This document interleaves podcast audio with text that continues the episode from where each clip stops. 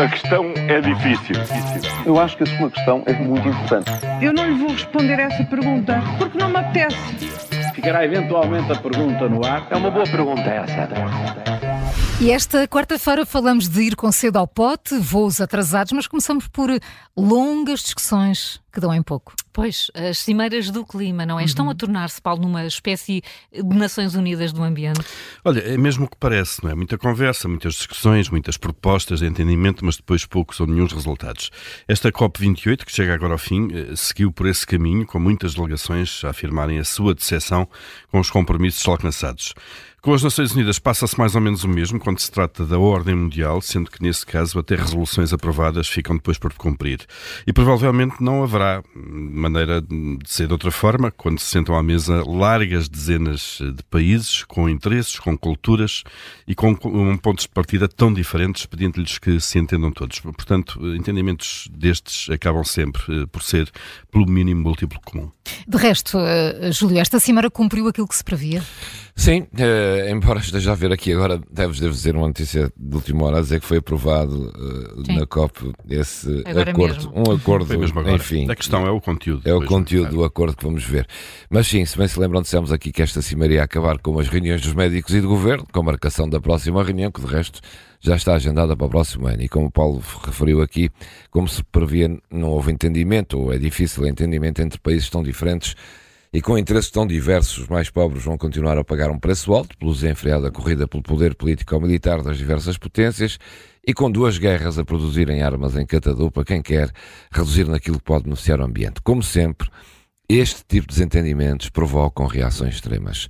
Não nos podemos admirar, pois, que mais ações radicais, como as que temos visto e lamentado a favor do ambiente, possam surgir aí.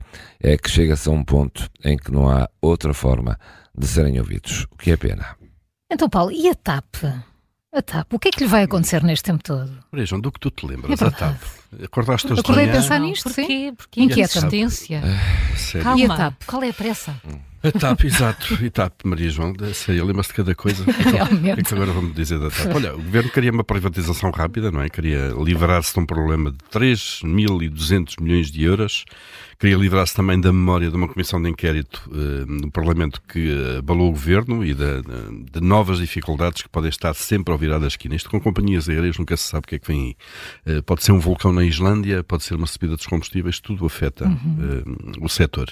Bom, mas agora tudo vai demorar, nós sabemos, não é? Luís Rodrigues, o discreto CEO da empresa, diz que muito dificilmente a empresa será vendida em 2024, porque já não haverá tempo depois das eleições. E e ele vai alertando já. Nós, não, nós temos de nos habituar a um crescimento moderado das receitas de 3% ou 4% ao ano e não àquilo que foi o pós-Covid. Pois claro, a recuperação pós-Covid e o bolso fundo dos contribuintes que meteu dinheiro na empresa criou ilusões em muita gente. E das duas uma, ou despachamos depressa a TAP com alguma liquidez e com alguma rapidez, ou no futuro ainda teremos de voltar a financiá-la. Hum. E eh, estamos a assistir à queda de mais um monumento da economia que tanto prometeu. Olha, estamos a Farfetch, que tão elogiada foi, cresceu tão rapidamente que a queda pode ser ainda mais rápida que a subida. Não é a primeira vez que vemos empresas destas criadas pela inteligência rápida e iluminada de uns tantos que de repente parece que descobriram ouro na terra, a cair então abruptamente, como acontece, eh, como aconteceu já com algumas tecnologias gigantes do mundo. Nascem, crescem em poucos dias, fazem notícias estonteantes de sucesso, entram para a bolsa e agora para a viabilizar, nesta Farfetch, a empresa precisava despedir 800 funcionários funcionários, mas isso já nem chega. Pode ter que despedir cerca de 2 mil dos 6.800 que tinha no final do ano passado. Quando o sucesso toma conta de quem manda e a ambição se torna desmedida, é isto que vai acontecendo um pouco por todo o mundo. É a velha frase, ir com a sede toda ao pote, nunca deu resultado. A questão é difícil. Eu acho que a sua questão é muito importante. Eu não lhe vou responder essa pergunta porque não me apetece.